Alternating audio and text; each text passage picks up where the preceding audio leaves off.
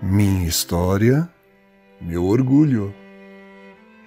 Existe uma fala muito comum entre os atores que é mais ou menos assim: Fui picado pelo bichinho do teatro e nunca mais me esqueci. Foi isso que aconteceu com a nossa querida Sinira Alves Miranda, de 69 anos, que teve sua estreia no teatro aos 9 anos de idade, lá em Senador Firmino, Minas Gerais. Ela foi convidada pela professora para ser a narradora de um espetáculo que estava sendo montado com as crianças do terceiro ano. Um conto bíblico, com estreia prevista para o mês de setembro. O grupo iniciou os ensaios da apresentação e a pequena Sinira era pura emoção, pois estava completamente encantada com as possibilidades de sua estreia.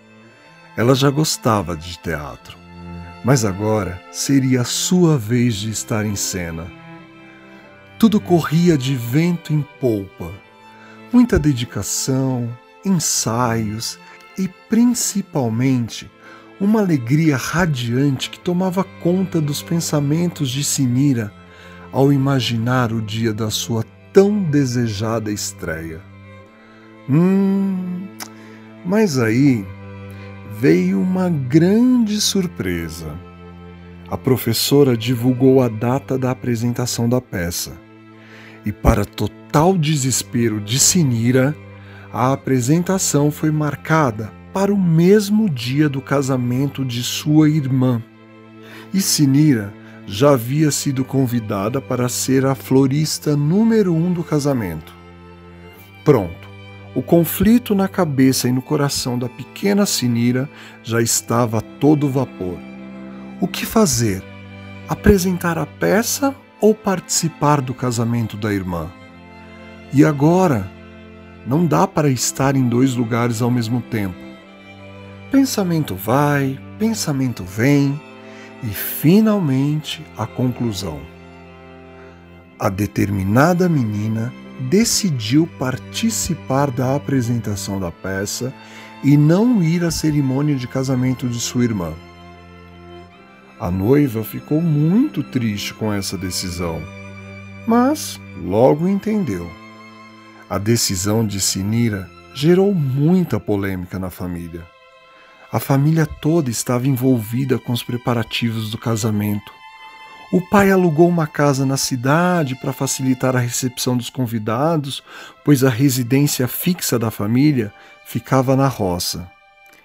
Enfim, tudo correu muito bem e sem nenhum ressentimento. O casamento foi marcado para as 16 horas, o mesmo horário previsto para o término da apresentação. Chegou o grande dia, 28 de setembro de 1960, a estreia de Sinira e o casamento de sua irmã. Bom, por sorte ou acaso do destino, a apresentação de Sinira terminou um pouco mais cedo que o previsto.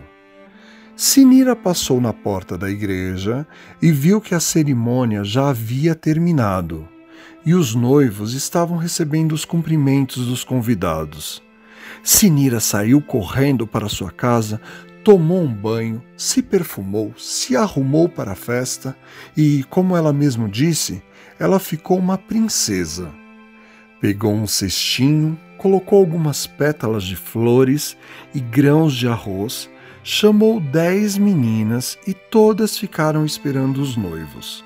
Cinco meninas de um lado, cinco meninas do outro lado. Sinira ficou bem no meio. Quando sua irmã, a noiva, a viu, ela ficou muito feliz. Ah, agora sim, a felicidade de Sinira estava completa teve sua estreia no teatro e ainda conseguiu homenagear sua irmã.